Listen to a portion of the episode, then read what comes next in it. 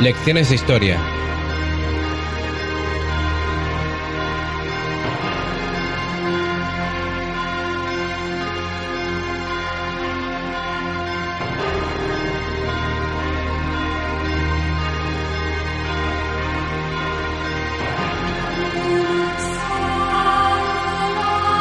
Como podréis estar escuchando, la música que he elegido hoy es una música un tanto diferente a la que he estado poniendo en temas anteriores, precisamente por el hecho de que quizás la tragedia que supone la Primera Guerra Mundial para la humanidad eh, es tan grande y tan importante que creo que no hay otra mejor manera que empezar este clip de audio, sino es con una música que vaya en consonancia con, con este terrible momento que vamos a estudiar aquí en Lecciones de Historia.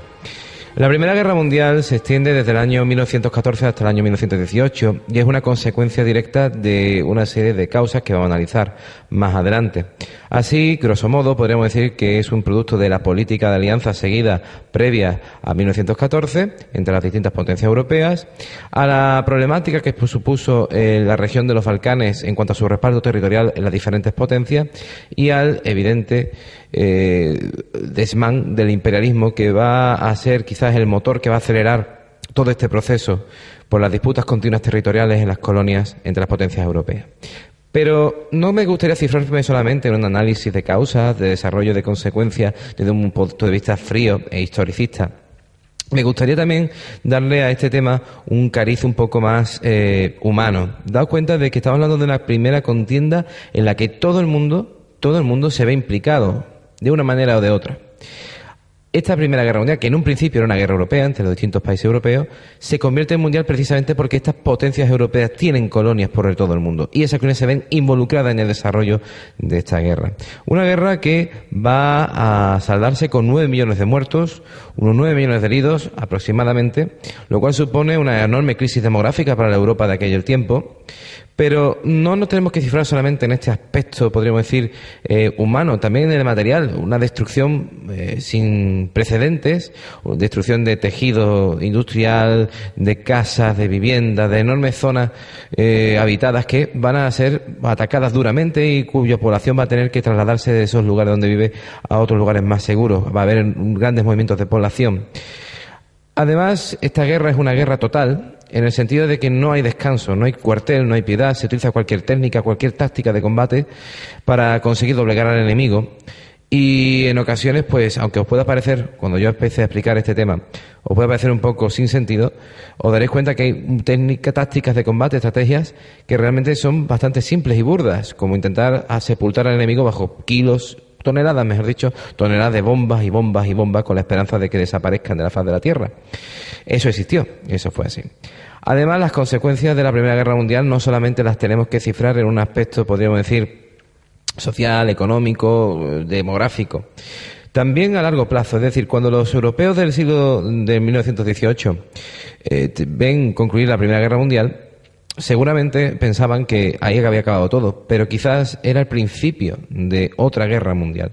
Las condiciones impuestas por los vencedores a las potencias vencidas durante, al término de la, de la Primera Guerra Mundial van a ser el caldo de cultivo para que se desarrollen a la larga los movimientos totalitarios que, apoyados por una fuerte crisis, que ya veremos que será del 29, va a dar a la postre la existencia de la Segunda Guerra Mundial. Una Segunda Guerra Mundial que será eh, terrible, más mortífera y letal que la primera, y que tiene sus raíces directamente en, el estado de las cosas al término de la Primera Guerra Mundial. En esta primera, primera entrega de la Primera Guerra Mundial, nosotros vamos a analizar lo que han sido las causas de, esta contienda.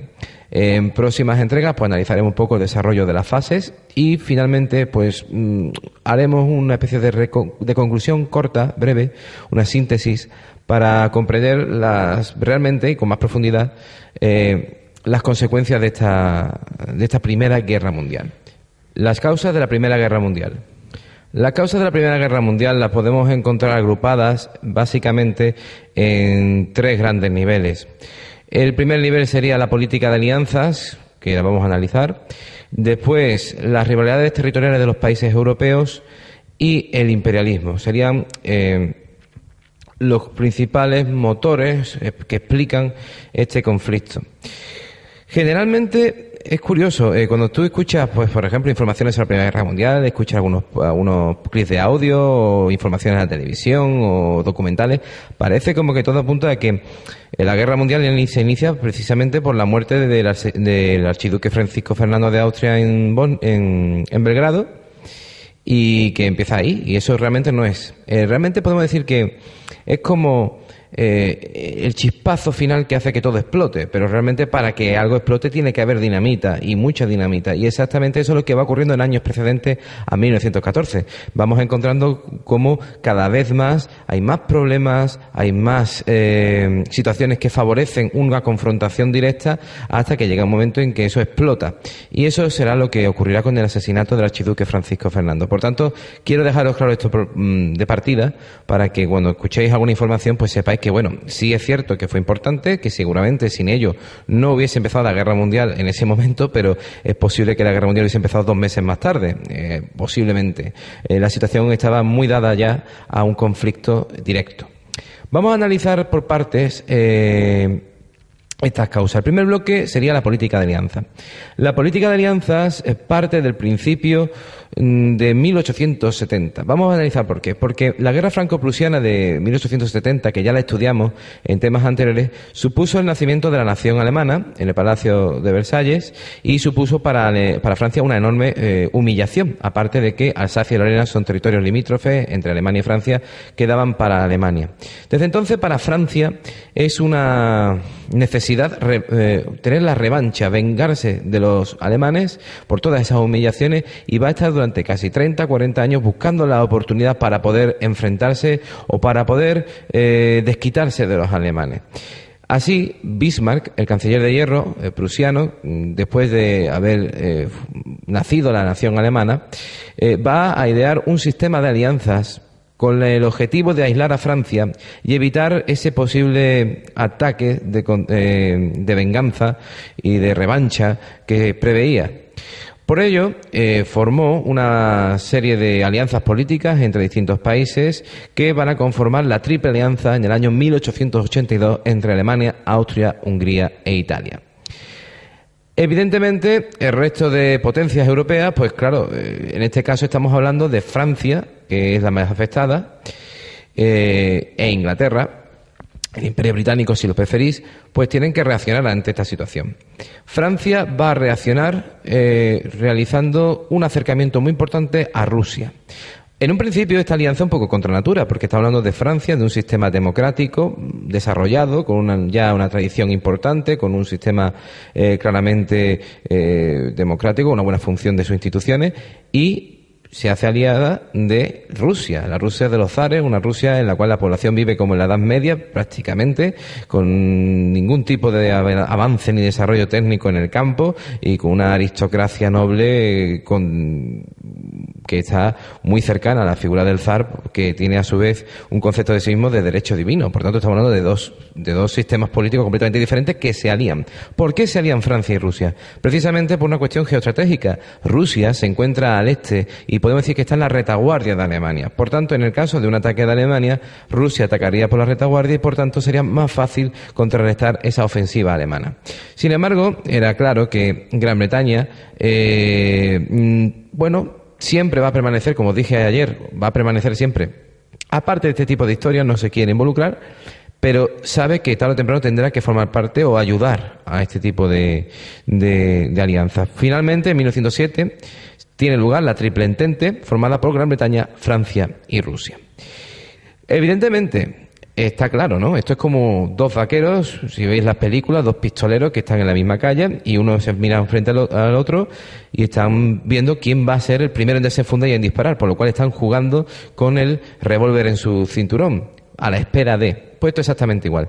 A este proceso histórico en el cual se conforman dos alianzas en Europa, la Triple Alianza y la Triple Entente, y que saben perfectamente que están destinadas a enfrentarse, se le conoce como paz armada. ¿Por qué? Porque aunque no hay conflictos directos entre ninguno de los participantes de esta alianza, está claro que esa paz es tiempo para armarse, para hacer una carrera de armamento tan grande, tan brutal, que gran parte de la finanza, del capital de estos países se va a dedicar a esa cuestión bélica, ¿no? A preparar para el momento en que estalle la guerra.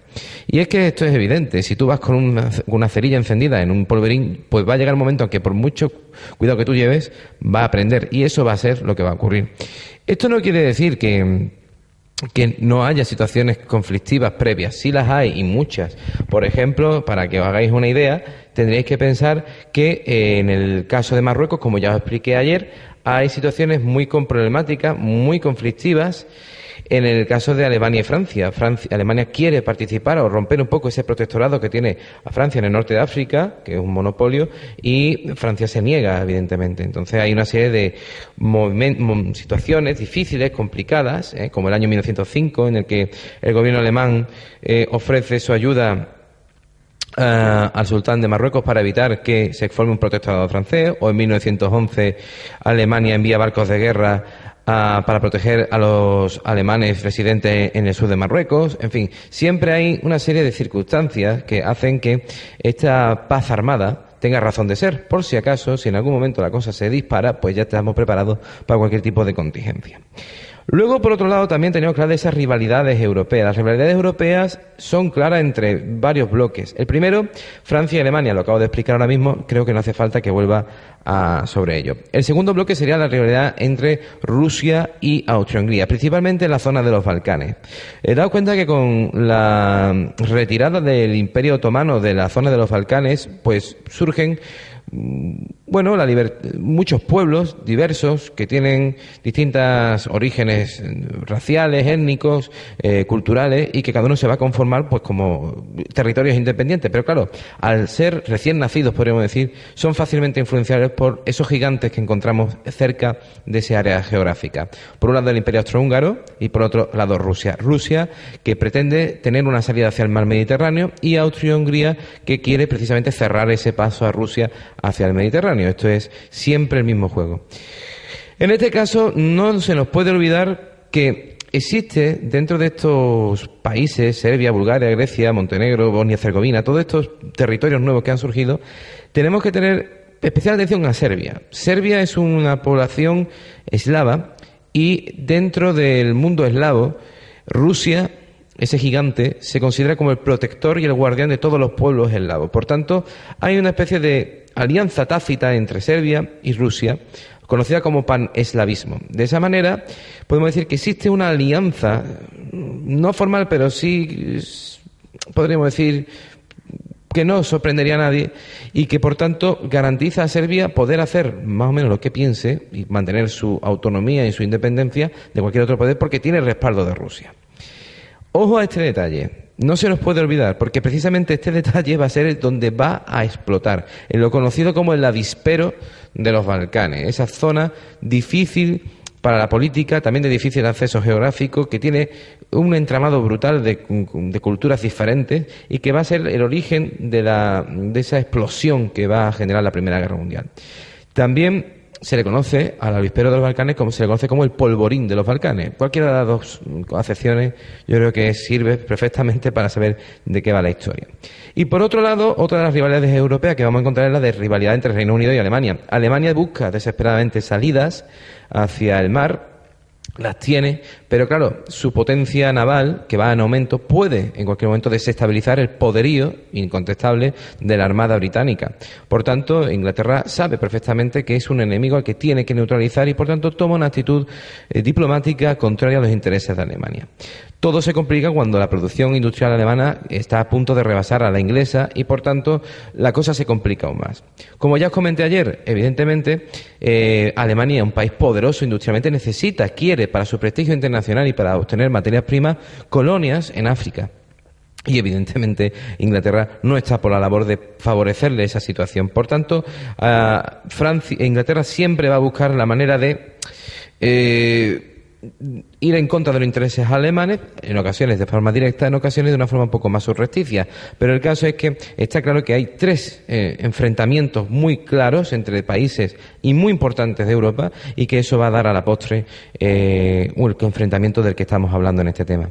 Y por último también sería la cuestión del imperialismo, ¿no? El imperialismo que ya os comenté en el anterior tema, que está siendo pues fundamental para, para comprender todo lo que estamos explicando y que os comentaré a continuación. El imperialismo es una causa primigenia, podemos decir, ¿eh? una causa primigenia en lo referente a la, a, la génesis de la Primera Guerra Mundial. No voy a ocuparme ahora de nuevo en repasar aspectos que ya analizamos en audios anteriores referidos al imperialismo, pero me vais a permitir simplemente recordaros que las tensiones que existen en Europa, en lo que es el viejo continente, se trasladan a las colonias cuando eh, se van repartiendo grandes eh, franjas de territorio entre las principales potencias europeas. Eh, ese escape de tensión desde el continente hacia las colonias, con el paso del tiempo y conforme los repartos se vayan consolidando y por tanto existan menos territorios que se puedan repartir o ocupar, va a hacer rotar la tensión desde las colonias hacia las metrópolis. Es decir, los conflictos, los rifirrafes, eh, los escarceos y escaramuzas que haya en las colonias van a dar fuerza a los problemas que existen en la misma Europa. Y esa situación no va a menguar, sino que va a aumentar conforme eh, los acontecimientos se van desarrollando en Europa y en las eh, colonias y al mismo tiempo la paz armada y la creación y la fabricación de armamento para posibles eventualidades pues va a conducir a una situación de no retorno que va a ser eh, causa principal de la Primera Guerra Mundial.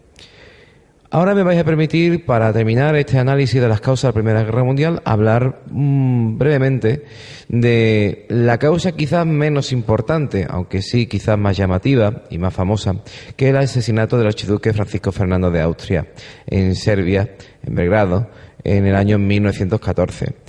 Tradicionalmente, pues bueno, en los libros de historia y en la creencia popular está el hecho de que aquello eh, es eh, lo que hace que haya una Primera Guerra Mundial. Bueno, no es exactamente eso.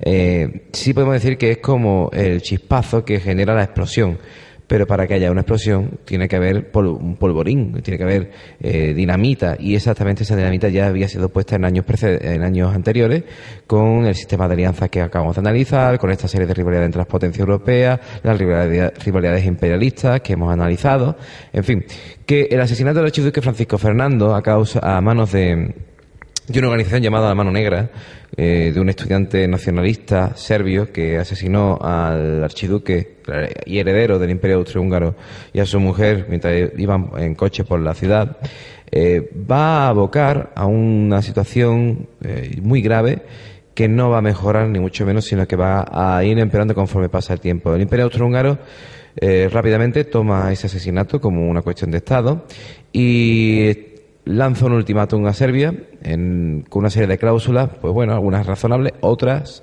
que podrían ser consideradas como abusivas, pues ya de paso, eh, que se comentaba una serie de, eh, de cuestiones, como por ejemplo que el ejército austrohúngaro fuese el encargado de eh, investigar las razones de la muerte del archiduque, del asesinato, y ya por tanto tomar parte del territorio serbio, pues se veía claramente las intenciones del Imperio Austrohúngaro que no eran tan claras, ¿no? Eh, iban con una segunda intención. Serbia eh, cuenta con el apoyo de Rusia y se toma el ultimátum con mucha tranquilidad.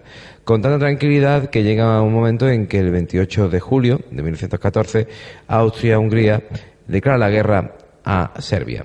Poco tiempo después, un día después, el Imperio ruso reacciona como defensor de los pueblos eslavos y en este caso de Serbia, reacciona eh, declarando la guerra al Imperio Austrohúngaro. Y aquí se pone en juego ya el sistema de alianza. Como Alemania es aliada del Imperio Austrohúngaro y por tanto Rusia va a atacar al Imperio Austrohúngaro, Alemania se ve en la necesidad de declarar la guerra a Rusia y por tanto se involucra en el conflicto. Y como Rusia es aliada de Francia, es cuestión de tiempo que Francia declare la guerra a Alemania y al Imperio Austrohúngaro y poco tiempo después eh, ya pues se inicie lo que es la Primera Guerra Mundial. El papel de Gran Bretaña era un poco difuso hasta que eh, Alemania, como parte de la primera fase de la Guerra Mundial, conocida como Guerra de Movimientos, se internó en un país neutral como era Bélgica, con una tradición cercana a Inglaterra y que por tanto obligó a los ingleses a tener que movilizarse a favor de eh, Francia y de Rusia en la guerra, formando lo que ya conocemos como esa triple entente. Lo, que podemos decir es que en un principio las dos alianzas, es decir, triple alianza con Francia, con Alemania, con el Imperio Austrohúngaro, con Italia, aunque después se fue Bulgaria y el Imperio Otomano, van a ser, eh, si lo fijamos, y hay que darse cuenta, eh, potencias que están situadas aproximadamente en el centro geográfico de Europa. Mientras que la triple uh, entente va a disponer de muchísimos más recursos. Recordemos que, por ejemplo, eh, nada más, por un lado, Francia Gran Bretaña poseen enormes recursos eh, materiales, económicos y humanos en todo el mundo como, consecuencia de su vasto imperio colonial, al cual con el paso del tiempo se van a ir sumando otros países, por ejemplo Italia, que va a cambiar de bando, eh, Estados Unidos, Japón y otra serie de Serbia, es decir, otra serie de países que van a apoyar a la triple entente. De todas maneras, como acabo de comentar, esto es mm, una materia que ya vamos a analizar en el próximo clip de audio que va a estar dedicado al desarrollo de la Primera Guerra Mundial en cuanto a sus fases y a las consecuencias que se derivaron de este proceso histórico. De nuevo a todos vosotros que me escucháis, Lecciones de Historia, muchísimas gracias por vuestra atención.